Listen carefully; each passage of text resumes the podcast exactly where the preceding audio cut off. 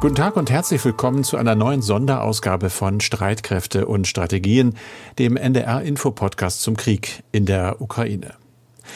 Ermordete Zivilisten auf den Straßen. Wir haben die Bilder vor Augen. Entführungen, Vergewaltigungen.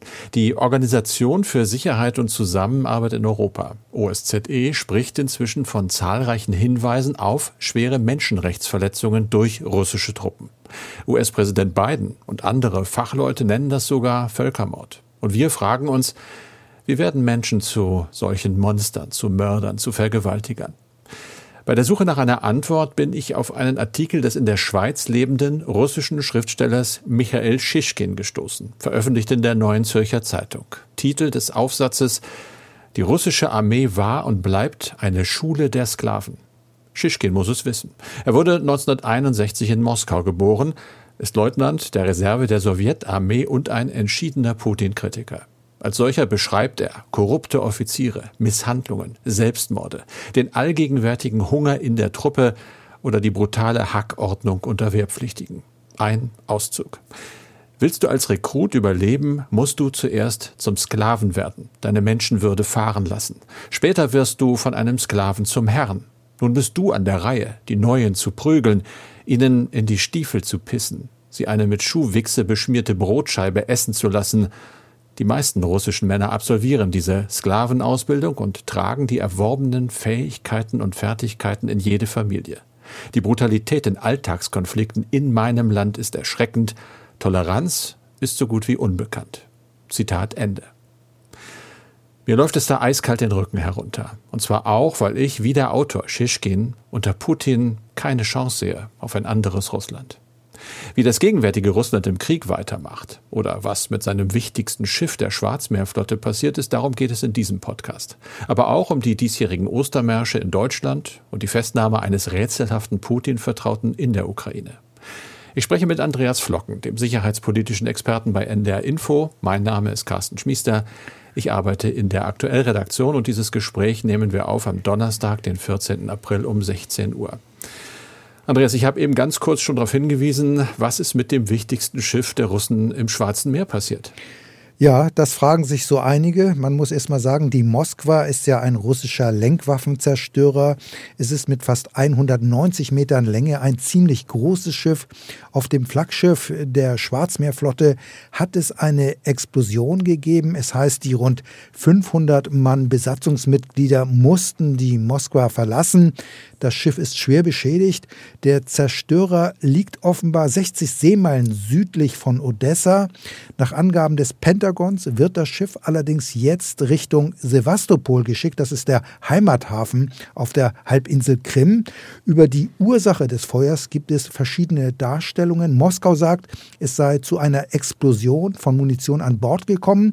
Die Ukraine behauptet dagegen, das Schiff sei mit Raketen vom Typ Neptun angegriffen worden. Der Flugkörper Neptun ist eine Eigenentwicklung der Ukraine. Er soll eine Reichweite von rund 280 Kilometern haben. Auch das Pentagon wollte sich im Augenblick nicht festlegen, was die Ursache der Explosion gewesen ist. Und man muss sehen, der Ukraine war es schon einmal gelungen, ein russisches Schiff anzugreifen. Im vergangenen Monat war im Hafen von Berdjansk im Asowschen Meer ein großes Landungsschiff mit einer Rakete zerstört worden. Das Schiff hatte damals Gefechtsfahrzeuge entladen. Wenn also jetzt die Moskwa, die allerdings auf See war, wirklich von einem ukrainischen Flugkörper getroffen worden ist, dann könnte das durchaus Auswirkungen haben auf die Operationen der Schwarzmeerflotte, denn die russische Flottenführung würde natürlich versuchen, außerhalb des Wirkungsbereiches von Raketen zu operieren, denn die Hafenstadt Odessa ist ja des Öfteren vom Schwarzen Meer aus von Kriegsschiffen mit Raketen angegriffen worden. Andreas, nur noch mal zur Klärung. Wir sind ja nicht alle bei der Marine. Du hast gesagt, und das heißt ja tatsächlich, diese Moskwa sei das Flaggschiff der Schwarzmeerflotte. Den Begriff Flaggschiff kennen wir ja auch im Zivilen. Was ist da eigentlich die genaue militärische Definition? Ja, also ein Flaggschiff ist in der Regel das Führungsschiff eines Flottenverbandes. Also in einem Flottenverband sind ja mehrere Kriegsschiffe. Und dort auf dem Flaggschiff befindet sich praktisch der ganze Einsatzstab des Schiffsverbandes. Dieses Flaggschiff ist quasi die Operationszentrale. Von hier aus werden dann die Einsätze geplant und auch geführt. Und in der Regel ist das Flaggschiff das größte Schiff eines Flottenverbandes. Und im Schwarzen Meer soll es mehrere Dutzend russische Kriegsschiffe geben zurück an Land oder ja, wir gehen jetzt gedanklich an Land und zwar gar nicht so weit weg nach Mariupol. Die, die, die, Situation da beobachten wir ja auch schon lange, hart umkämpft. Wie ist die Lage aktuell? Ja, sie ist weiterhin äh, unübersichtlich, das muss man sagen. Es gibt dort weiterhin heftige Kämpfe. Allerdings werden weite Teile der Stadt inzwischen von russischen Truppen kontrolliert. Die ukrainischen Kämpfer sind klar in der Defensive. Sie wurden auch in den vergangenen Wochen immer mehr zurückgedrängt und sie leisten aber in einem ehemaligen Stahlwerk nach wie vor massiven Widerstand. Und dort haben sie sich seit Tagen verschanzt. Unter den Kämpfern sind offenbar auch Mitglieder des Azov-Regiments. Das ist ein rund 900 Kämpfer starker Freiwilligenverband. Und dieses Regiment gilt auch als Sammelbecken von Rechtsextremisten. Berichte des russischen Verteidigungsministeriums am Mittwoch hätten sich rund 1000 ukrainische Soldaten ergeben. Diese Berichte wurden nicht bestätigt. Der Bürgermeister von Mariupol sprach von einer Falschmeldung. Allerdings hält er sich nicht selbst in der belagerten Stadt auf. Offen bleibt, wie lange sich die ukrainischen Kämpfer in Mariupol noch halten können. US-Militärexperten sprechen von einigen wenigen Tagen, denn sie können nicht mit Nachschub und Munition versorgt werden. Der Widerstand führt allerdings dazu, dass weiterhin ein großer Teil der russischen Verbände in Mariupol gebunden sind. Unklar ist nach wie vor das Schicksal der Zivilisten in der weitgehend zerstörten Stadt. Regelmäßig waren ja Versuche gescheitert, Fluchtkorridore Korridore einzurichten, um so den Einwohnern das Verlassen der Stadt zu ermöglichen. Kein Erfolg hatten auch Bemühungen, Hilfsgüter über das internationale Komitee vom Roten Kreuz in die Stadt zu bringen. Also das Drama dauert weiterhin an.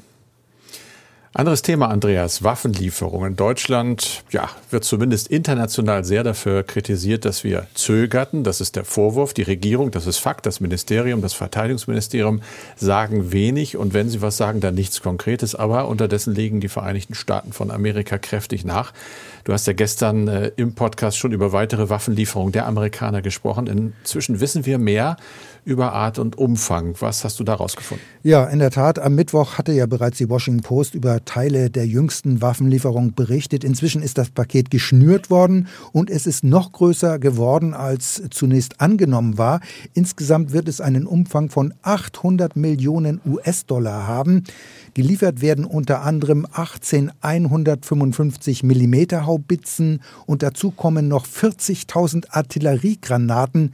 Geliefert werden zudem 11 Mi-17 Hubschrauber sowjetischer Bauart, 100 Humvees, die auch als Gefechtsfahrzeuge eingesetzt werden können, 200 M113 Transportpanzer, 300 kleinere Switchblade-Drohnen, mit denen gepanzerte Fahrzeuge angegriffen werden können, also sogenannte Kamikaze-Drohnen, weitere 500 Javelin-Panzerabwehrraketen, außerdem 10 Radarsysteme, die es ermöglichen, gegnerisches Artilleriefeuer zu lokalisieren und sofort mit eigenem Feuer zu erwidern. Weiter C4 Sprengstoff und mehr als 2000 Laserentfernungsmesser. Also die Liste ist noch erheblich länger. Ich erspare mir das jetzt im Einzelnen hier noch ähm, im Grunde genommen vorzutragen. Äh, die entscheidende Frage ist natürlich, kommen diese Waffenlieferungen rechtzeitig vor Beginn der erwarteten russischen Großoffensive im Donbass an? Und da ist das Pentagon sehr zuversichtlich. Es heißt, zwischen der Entscheidung des US-Präsidenten und der Ankunft in der Ukraine würden weniger als eine Woche vergehen. Und in der Tat, man hat in den USA vieles unternommen, dass es besonders schnell geht. Es gibt zurzeit eine Art Luftbrücke zwischen den USA und benachbarten Ländern der Ukraine. Und täglich gibt es zwischen acht und zehn Flüge. Und hier machen wir jetzt in Sachen Waffenlieferungen einen Schnitt. Wir gehen mal zu einem anderen Thema. In der Ukraine ist der prorussische Politiker Viktor Medvedchuk festgenommen worden vom ukrainischen Geheimdienst. Er hatte sich kurz vor dem Krieg aus seinem Hausarrest abgesetzt und war seither untergetaucht. Carsten, du hast dich mit diesem Mann beschäftigt. Wer ist er und was soll jetzt mit ihm passieren? Offenbar ist er eine ziemlich schillernde Gestalt, allerdings auch immer ein bisschen geheimnisumwittert, was man weiß. Medvedchuk ist 67 Jahre alt und seit mehr als 20 Jahren in der Ukraine aktiv als Geschäftsmann, auch als Politiker. Und man sagt, dass er da ganz klar die Interessen des Kremls verfolge.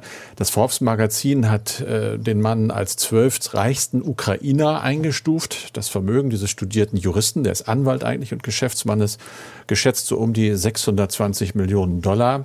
Hilft ihm im Moment natürlich nichts, auch nicht die Freundschaft zu Putin, die pflegt er allerdings schon eine ganze Zeit. Es gibt Berichte, dass sogar Putin der Patenonkel seiner jüngsten Tochter sei. Da gibt es auch Fotos, die im Internet äh, kursieren. Die beiden sollen sich Anfang der 2000er Jahre kennengelernt haben. Da war Putin gerade zum russischen Präsidenten gewählt worden. Putin Ex-KGB-Mann. Man sagt, Medvedchuk sei inoffizieller KGB-Mitarbeiter gewesen. Da werden sie sich gut verstanden haben. Er wurde äh, dann Stabschef des ukrainischen Präsidenten und als solcher soll er Wahlbetrug verantwortet haben, um den prorussischen Kandidaten Viktor Janukowitsch ins Amt zu hieven. Das hat ja zu großen Protesten damals geführt, zur sogenannten Orangenen Revolution. Medvedchuk hat sich dann vorübergehend aus der Politik zurückgezogen, blieb aber wohl auch wegen seiner vielen Millionen und der Kontakte nach Moskau sehr einflussreich. Es gab neue Proteste 2013. Janukowitsch wurde gestürzt. Plötzlich war Medvedchuk wieder da in der Politik. Er hat eine eigene Partei. Für das Leben heißt sie. Oppositionsplattform, die offen von Russland unterstützt wird. Ist im Parlament, ja mit 44 Sitzen, genau. Ich habe nachgeguckt. Die zweitstärkste Kraft nach Zelenskis Regierungspartei. Die hat allerdings 248, nur damit man weiß, worum es geht. Dann kam es langsam zur Verschärfung. 21 hat Zelensky drei russische Fernsehsender verboten, die angeblich unter Medvedschuks Kontrolle seien. Es ist Eigentum der Familie beschlagnahmt worden. Er wurde Medvedchuk wegen Hochverrats angeklagt, am Ende unter Hausarrest gestellt. Da hat er den Krieg genutzt, um sich daraus abzusetzen und nun hat man ihn wieder ja, offenbar gefunden und verhaftet. Der Plan war wohl, ihn zu tauschen gegen ukrainische Kriegsgefangene. Russland will das aber nicht. Was jetzt weiter mit ihm passiert, weiß man nicht. Was aber hätte passieren sollen, darüber wird gemunkelt, nämlich, dass Putin vorhatte, nach einer ja geplant kurzen Invasion der Ukraine Medvedchuk als Chef der Marionettenregierung einzusetzen. Ja, und daraus ist ja nichts geworden. Und Carsten, auch nichts mehr. Nee. Carsten, wir haben ja vor allem zu Beginn des Krieges viel über Flüchtende berichtet, über Frauen und Kinder, die Männer und Väter in der Ukraine zurücklassen mussten. Denn jeder, der jünger ist als 60 Jahre, muss im Land bleiben und das Land gegen die Russen verteidigen. Viele machen das ja auch, aber nicht alle. Jetzt hat die New York Times über ukrainische Kriegsdienstverweigerer berichtet, und zwar über ihre Flucht und was sie erleben und aushalten müssen. Das ist ein Artikel, den man sich wirklich durchlesen sollte. Es ist äh, die Rede anfangs von ja, einem Mann, der das gemacht hat, ein 20-jähriger Modefotograf aus Kiew, der sich nach London abgesetzt hat, dem ist das auch gelungen. Der hat aber einem Freund davon geschrieben. Der Freund fand das wohl überhaupt nicht gut und hat äh, dieses Gespräch in sozialen Medien gepostet. Und seitdem ist das, ja, man sagt modern, ein Shitstorm natürlich gegen diesen Mann unterwegs. Richtig schlimm mit Morddrohungen. Der hat also extremen psychischen Druck auszuhalten. Er wird an den Pranger gestellt sozusagen, an den Internetpranger. Es haben nach dem Bericht Tausende ukrainische Männer in diesem Alter zwischen 18 und 60 Jahren wohl das Land verlassen. Wie viel ganz genau sagt die New York Times nicht. Da gibt's wohl auch keine genauen Zahlen. Das geht über Schmugglerringe, vor allem in Moldau. Die sind dort organisiert, bieten das auch an online. Angeblich kostet sowas bis zu 15.000 Dollar. Die New York Times schreibt aber auch, dass diese Verweigerer wirklich eine Ausnahme sind und dass es selbst unter denen, die einfach nicht kämpfen konnten und sagen, das ist nichts für mich, ich schaffe das nicht, äh, dass viele sich schuldig fühlen und sich auch schämen äh, und natürlich auch Angst haben, denn es gibt mittlerweile aus der Ukraine von Politikern die Drohung, dass sie ins Gefängnis kommen, wenn sie wieder in ihre Heimat kämen, dass ihre Häuser vielleicht sogar beschlagnahmt werden sollen. Die New York Times schreibt aber auch, dass es in der Gesellschaft der Ukraine durchaus auch verständnisvollere Stimmen gibt. Also das ist nicht 100 Prozent gegen diese Leute, natürlich äh, mit der Masse dann aber doch. Von den ukrainischen Kriegsdienstverweigerern nun zur deutschen Friedensbewegung. Sie hat in diesem Jahr zum ersten Mal seit Beginn der Pandemie wieder Ostermärsche organisiert unter mhm. fast normalen Bedingungen. Damit sind Corona-Maßnahmen gemeint. Sonst sind die Umstände aber diesmal alles andere als normal. Der russische Angriffskrieg sorgt nämlich für Debatten innerhalb und außerhalb der Friedensbewegung. Nicht zuletzt die Frage, ob man die Ukraine mit Waffenlieferungen unterstützt unterstützen sollte. Es wurde ja Ostern immer für Abrüstung demonstriert und in der Regel wurde vor allem gegen die Aufrüstungspolitik der NATO und des Westens demonstriert. Carsten, du hast mal auf die anstehenden Ostermärsche geblickt. Bleibt das auch so? Das ist die große Frage. Es gibt auf jeden Fall in der Bewegung selber natürlich Debatten. Äh, fest steht erstmal, das sind im Moment um die 110 Kundgebungen geplant, das sagen die Organisatoren. Aber es gibt natürlich einen wesentlichen Unterschied zu früheren Bedrohungslagen und der ganz wesentliche ist, dass Leute, die man äh, eindeutig früher der Bewegung zurechnen konnte, erklärte Linke beispielsweise, auch die Grünen, die ja äh, Anfang der 80er Jahre aus der Friedensbewegung auch hervorgegangen sind, dass die eben heute zum Teil sogar sagen, wir müssen Waffen liefern. Da wird äh, immer wieder Anton Hofreiter zitiert vom linken Parteivögel, der sich mittlerweile in einen Waffenkenner verändert hat, der sich eingelesen hat, wie er sagte, in Talkshows und sich auch für die Lieferung schwerer Waffen stark macht. Also da gehen schon Risse durch diese Bewegung, deren eigentlicher Slogan ja immer war, Frieden schaffen ohne Waffen. Das war eine Kernforderung und die ist natürlich durch den russischen Angriffskrieg in der Ukraine zumindest mal erheblich in Frage gestellt, vor allem dadurch, dass Putin so etwas einfach nicht respektiert. Das ist ein Zitat des Politikwissenschaftlers Ulrich Kühn vom Institut für Friedensforschung in Hamburg. Er ist der Meinung, äh, dass die klassischen Slogans der deutschen Friedensbewegung damit eigentlich nicht mehr Anwendung finden können. Es gibt auch ganz andere, noch wesentlich kritischere Stimmen. Allen voran Alexander Graf Lambsdorff, FDP-Politiker, der hat in der Zeit einen Gastbeitrag geschrieben über die Teilnehmer der Ostermärsche und sie dabei als Zitat fünfte Kolonne Wladimir Putins bezeichnet. Schreibt weiter, wenn Ostermarschierer jetzt Abrüstung fordern und in Interviews vorschlagen, die Ukraine gewaltfrei zu unterstützen, dann spucken sie den Verteidigern Kiews und Charkiws ins Gesicht. Also das deutet mal so an, da wird heftig diskutiert. Es gibt aber eben auch Leute, die ganz klar zum klassischen Pazifismus stehen und die sagen eben, äh, nein, wir wollen keine Waffengewalt, was wir dagegen setzen und wir können etwas dagegen setzen, das ist gewaltloser Widerstand. Darüber wird intern und extern heiß diskutiert. Es ist ja auch schwer zu vermitteln, wenn selbst eine Außenministerin Annalena Baerbock von den Grünen ebenfalls sagt, Deutschland muss schwere Waffen liefern und nennt Panzer, Kampfjets, Kriegsschiffe, Artilleriegeschütze.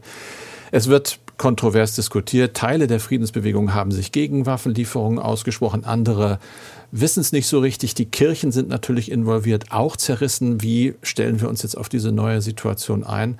Immer wieder wird berichtet, dass interessanterweise oft Militärs durchaus vorsichtig mittlerweile sind. Da kommt immer wieder Erich Warth zur Sprache, der ehemalige Brigadegeneral und Militärberater von Bundeskanzlerin Angela Merkel, der gegen die Lieferung von Waffen ist. Du siehst also, dieser Krieg würfelt alles durcheinander. Es gibt eben in der Friedensbewegung solche, die an den alten Grundsätzen festhalten, die auch, ja, ich denke, ihr Russlandbild nicht aufgeben können, wollen oder es noch nicht getan haben. Dann gibt es die anderen, die eine neue Antwort suchen.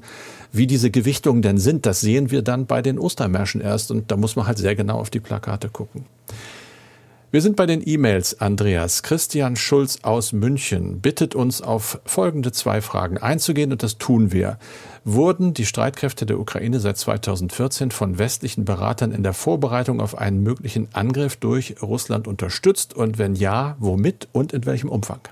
Ja, das Ziel der Ukraine ist ja bisher immer gewesen, Mitglied der NATO zu werden. Und spätestens seit der Annexion der Krim 2014 durch Russland hat man diese Bemühungen ja verstärkt und das Ziel einer NATO-Mitgliedschaft wurde ja dann sogar in die Verfassung aufgenommen. Um aber Mitglied zu werden, müssen eine Vielzahl von Bedingungen erfüllt werden, auch bei den Streitkräften. Das heißt, die Streitkräfte müssen so aufgestellt sein, dass sie auch mit dem Militär der anderen NATO-Staaten zusammenwirken und zusammenarbeiten können. Und bei diesem Prozess haben auch die NATO-Staaten natürlich geholfen. Es ging aber dabei nicht ausdrücklich darum, die Ukraine für einen Angriff Russlands vorzubereiten und sie sozusagen davor zu schützen.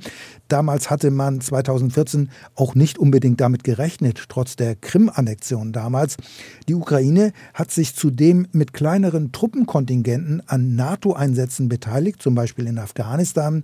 Es hat zudem gemeinsame Militärübungen gegeben und auf diese Weise sollten die Streitkräfte der Ukraine schrittweise an NATO-Standards herangeführt werden.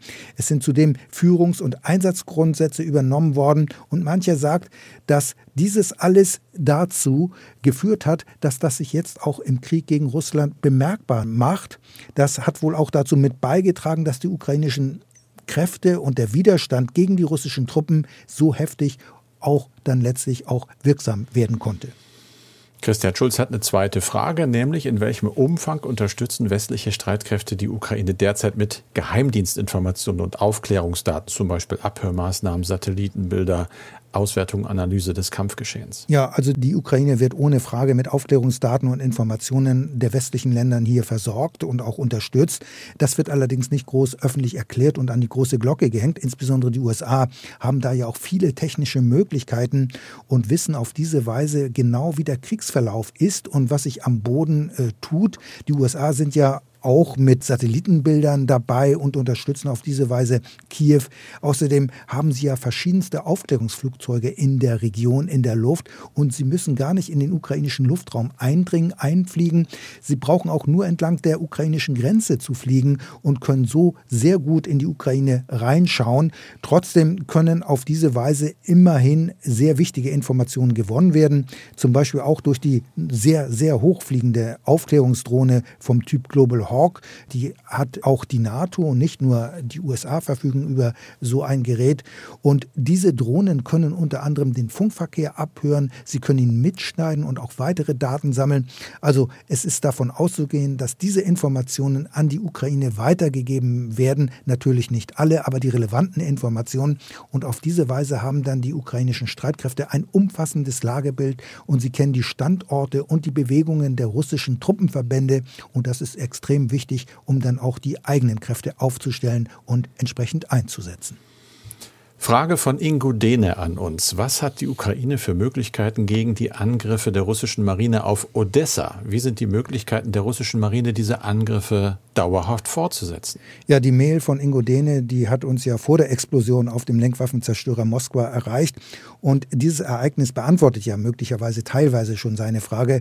Denn Odessa ist ja vom Schwarzen Meer her häufiger mit Raketen beschossen worden.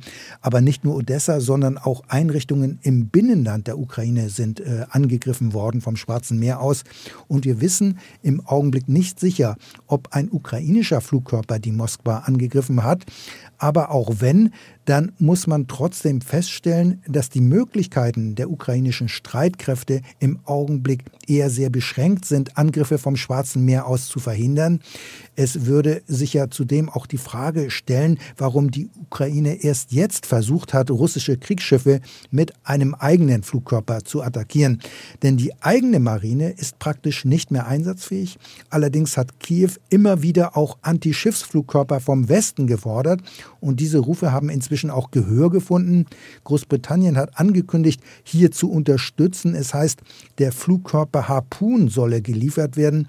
Und damit könnten dann auch von Land aus Schiffe im Schwarzen Meer ins Visier genommen werden. Denn dieser Flugkörper hat eine Reichweite von bis zu 200 Kilometern und auf diese Weise könnte man dann möglicherweise die Schwarzmeerflotte etwas auf Distanz halten, aber ganz verhindern kann man solche Attacken mit Sicherheit nicht, denn die ähm, Schiffe sind ja auch mit Marschflugkörpern und weitreichenden Raketen ausgestattet, aber das Schwarze Meer hat in der Nord-Süd-Richtung eine Breite von rund 500 Kilometern. Aber möglicherweise könnten Antischiffsraketen helfen, die russische Seeblockade von Odessa zu durchbrechen, denn der Hafen von Odessa ist für die Ukraine von großer wirtschaftlicher Bedeutung und über Odessa wird nämlich normalerweise der große Teil der Ex- und Importe des Landes abgewickelt. Wenn Sie Fragen haben an uns, kein Problem, gerne die Adresse Streitkräfte mit AE streitkräfte.ndr.de. Und das war's für diesen Podcast, wie immer mit Andreas Flocken und mit Carsten Schmiester. Ganz zum Schluss möchte ich Ihnen noch einen anderen Podcast empfehlen, in dem es um ein düsteres Kapitel deutsch-brasilianischer Wirtschaftsgeschichte geht. als VW wohl gemeinsame Sache mit Brasiliens Diktatur machte, auf Kosten der eigenen Mitarbeiter. In der neuesten Folge der Podcast-Serie Komplizen, VW und die brasilianische Militärdiktatur geht es um Folter und um die lange Suche nach einer Entschuldigung von Volkswagen. Zu hören, genau wie unser Podcast auch, in der ARD-Audiothek.